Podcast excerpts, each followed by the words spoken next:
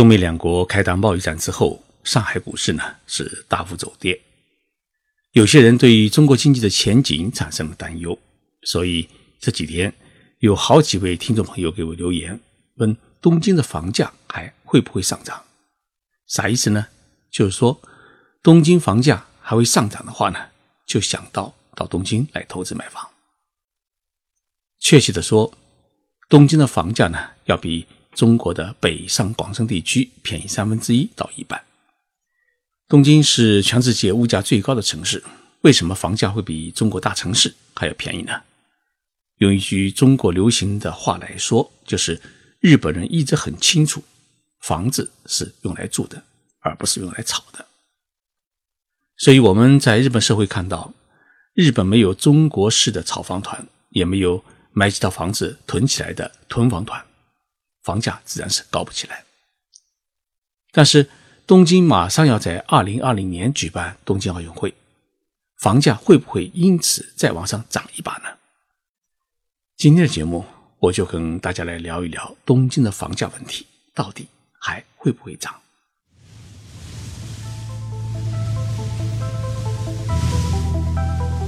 任你波涛汹涌，我自静静到来。静说日本，冷静才能说出真相。我是徐宁波。在东京，给各位讲述日本故事。前几天我去日本不动产研究所采访，研究部长山本先生告诉我，从二零一三年到二零一八年之间，东京的房价呢普遍上涨了百分之十五，个别地区上涨幅度更是高达百分之二十。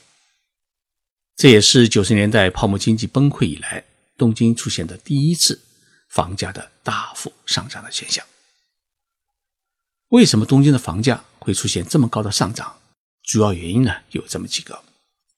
第一呢是居住在郊外的公司白领们啊，开始出现了回归东京市中心的趋势。日本在高速经济发展时期的七十年代和八十年代，白领阶层呢是深受美国文化的影响，热衷于呢在东京的郊外啊去构建一户建的别墅楼。觉得自己拥有一套乡村别墅是富裕的象征，加上日本啊是积极的发展地铁和轻轨等公共轨道交通，使得原先居住在东京市中心的公司白领们啊纷纷搬迁到千叶县、埼玉县、神奈川县等郊区地区，类似于上海人啊跑到江苏的苏州无锡或者浙江的嘉兴湖州去居住。那么这些地区看起来是郊外，但是。一旦坐上地铁和轻轨，上班时间呢也都是在一个小时之内，因此呢，东京郊外啊涌现了一座座新城。但是，当这些公司白领们开始老了，开始怀念起都市的生活，于是从二零一零年开始呢，出现了一种回归东京市中心的热潮。于是，日本各房地产开发公司呢，在东京的市中心，甚至在赤坂啊、六本木这样。地价很高的商业区开始兴建一栋栋三十层以上的超高层的住宅楼，以接纳这些回归市中心的人们。而这些超高层的住宅楼的价格，两室一厅都在一日元，大约是六百万元人民币左右，这样就拉高了整个东京的房价。第二呢，外国人在东京大量购房。日本不动产研究所的调查数据显示，在新建住宅楼市场当中，外国人购房的比例已经占到了百分之十五；而在二手房的购房市场当中啊，外国人购房的比例已经高达百分之二十八。而这些外国人当中，主要是中国人。最先在东京买房并做出租生意的是台湾人，后来呢，香港人也参与进来。他们买了房之后呢？就委托房屋管理公司把他们出租给留学生，并负责收租管理。而五年前开始呢，中国大陆地区的人开始在东京大量买房。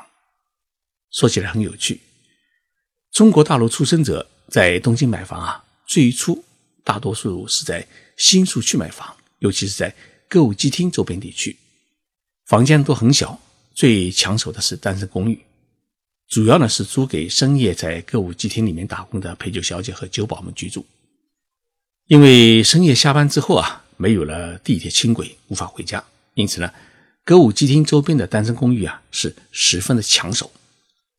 最近几年，来自中国大陆的一大批做民宿的投资者呢，大量涌入，使得整个东京市中心的二手房市场都热闹了起来，正出现了转手买卖的中国人的中介机构。还有一个原因，是来自中国大陆的留学生们开始买房。留学生买房啊，在过去是不可想象的事情，但是，一些中国人的父母亲认为，一方面东京的房价呢。比中国国内便宜。另一方面呢，反正孩子在东京留学啊，还需要租房子，每月呢都有房租，还不如先买一套给孩子住。以后即使不在东京待的话呢，也可以抛售出去啊，把本捞回来。再一个原因呢，是不少中国留学生毕业以后呢，他就留在了日本工作生活。那么中国的父母亲认为，反正要给孩子准备一套结婚的新房，不如在东京买更便宜。所以呢，东京的房地产市场出现了中国人父母为孩子买新房的趋势，而且几乎都是买的新建的公寓楼，也有的是直接买一户建的小楼。东京房价上涨的第三个原因，是因为商业地产价格的上升，拉动了整个住宅地产价格的上升。在过去五年间。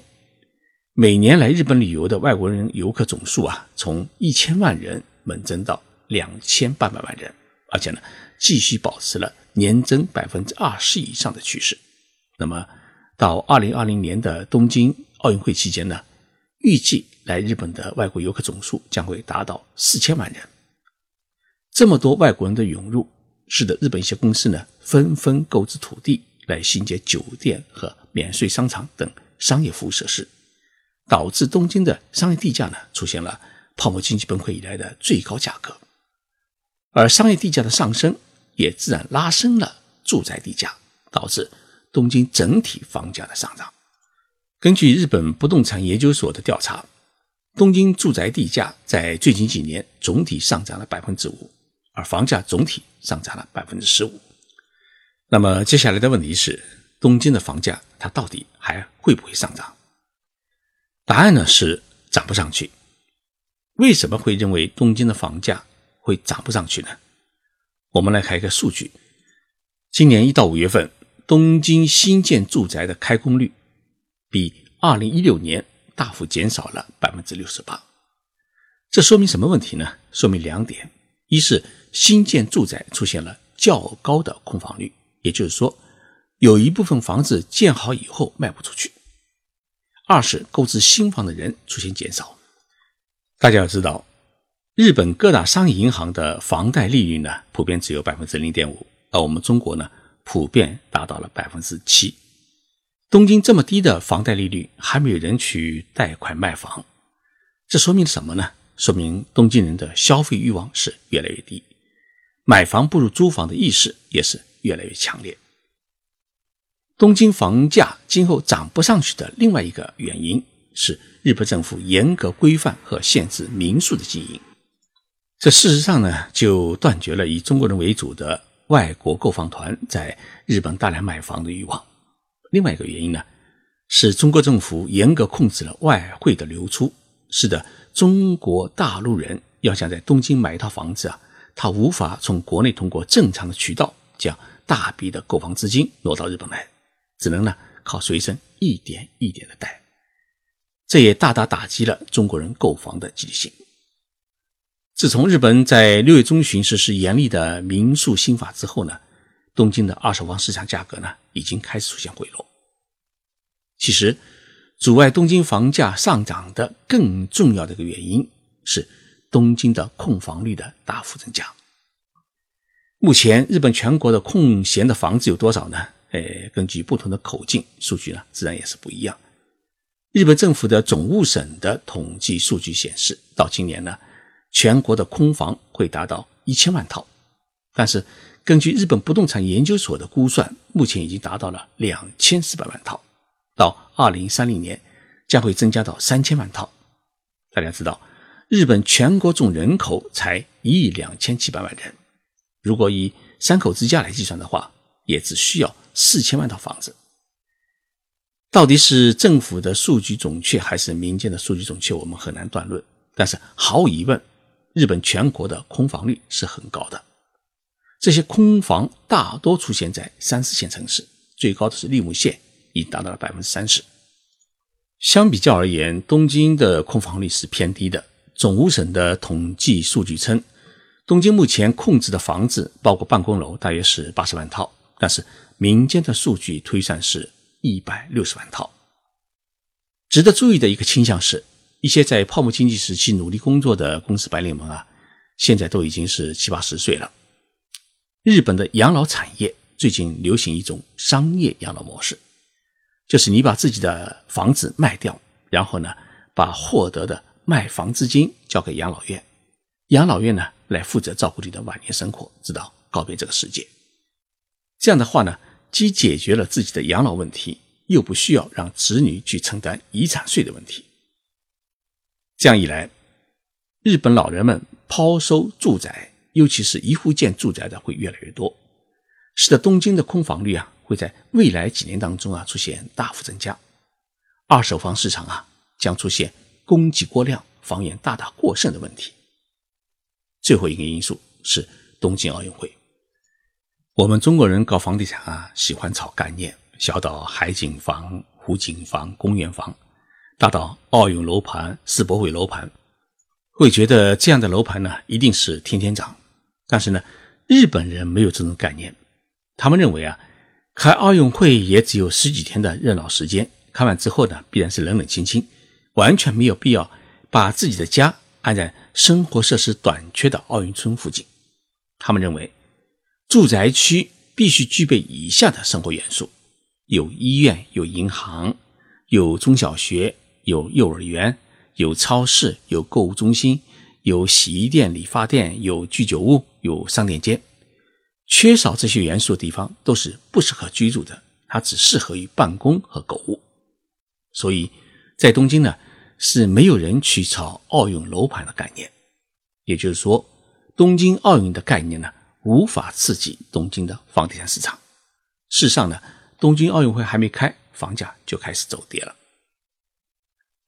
综合上述几大因素，我们可以断言，东京的房价不太可能再涨。如果说还有上涨的空间的话，那就是新建的超高层住宅楼。这些住宅楼呢，因为几乎都是在东京都的市中心，对于年轻的白领们来讲啊，具有很高的吸引力。同时，我们中国人在国内已经住惯了高层公寓，所以在东京呢，也很喜欢购买这种高层公寓，尤其是最高层的那一间，可以看东京的夜景。所以。东京的超高层新建的公寓楼里面，我们中国人的占据的比例是很大的。那么这样的房子呢，到时候转手多少还是能够赚回一点钱。但是呢，我得提醒大家，住在高层啊，必须要有一颗坚强的心。一旦地震，住得越高，摇晃的也会越强烈。好在呢，新建高层住宅呢，大多有减震设计，楼盘呢，绝对会是安全。大家听到这里呀，一定会问我一个问题：徐老师，你说东京的房子到底该不该买？我说一句中肯的话：如果是你或者孩子自己住的房子，可以大胆放心的去买；如果是考虑投资，我劝你别买，在东京啊是赚不了什么钱。谢谢大家收听这期的节目。本节目是由我和成都艺术城市联合企划。最近几天。日本列岛遭遇了几十年未遇的特大暴雨的袭击，九州地区啊受灾最重，遇难人数呢已经超过了一百人。所以，如果这几天有听众朋友在九州地区或者京都或者岐阜县的高山、白川乡等地区旅游的时候啊，请注意不要过于靠近山坡，防止泥石流灾害的发生；也不要去河边玩耍拍照，防止被山洪冲走。出门在外，请各位注意安全。